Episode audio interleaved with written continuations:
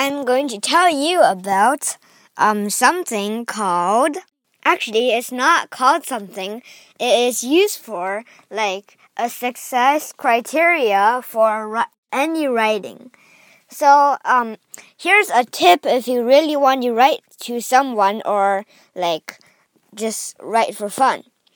You, first of all, you use a rough copy, I mean, a draft or a like a little planning diagram. So in the planning diagram, you brainstorm or sort of like brainstorm and plan like what like this is going to like all about. Uh, so first of all, I mean, and then you just make lines around it, like first, then, next, finally, ending, closing, whatever. So you write like little boxes and fill them in. Like that's a diagram. So, and after the diagram, you use a draft, which is like the rough copy you uh, this rough copy is like double space. So if you're writing on line paper, you skip a line and then write.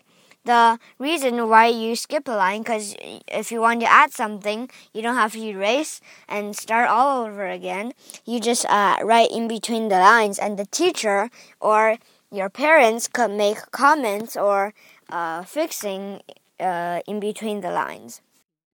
And then uh, the rough copy, you could also underline words that you're not sure how to spell. So after when you do the good copy, which is uh, single spaced, you don't skip spaces because it should be perfect and uh, the no words should be underlined and misspelled because you already had a chance to check the dictionary. And then the last thing is the checklist. This is very important, like checking and reading over your good copy and your rough copy, um, so that you know what to do next and what to improve on.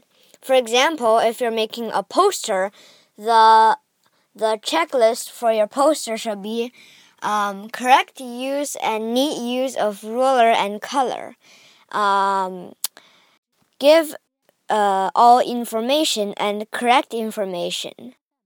Reach your little maybe goals or um, you succeeded to tell the group to tell a group your idea and big bold titles catching eyeballs and write numbers after after them or beside them like one two three four five like and circle which you which mark you should get. And when a parent or a teacher sees it and um, he or she will use a pen to circle the one she uh, she or he thinks. And and then there's also beneath the checklist there's also a heart and an arrow.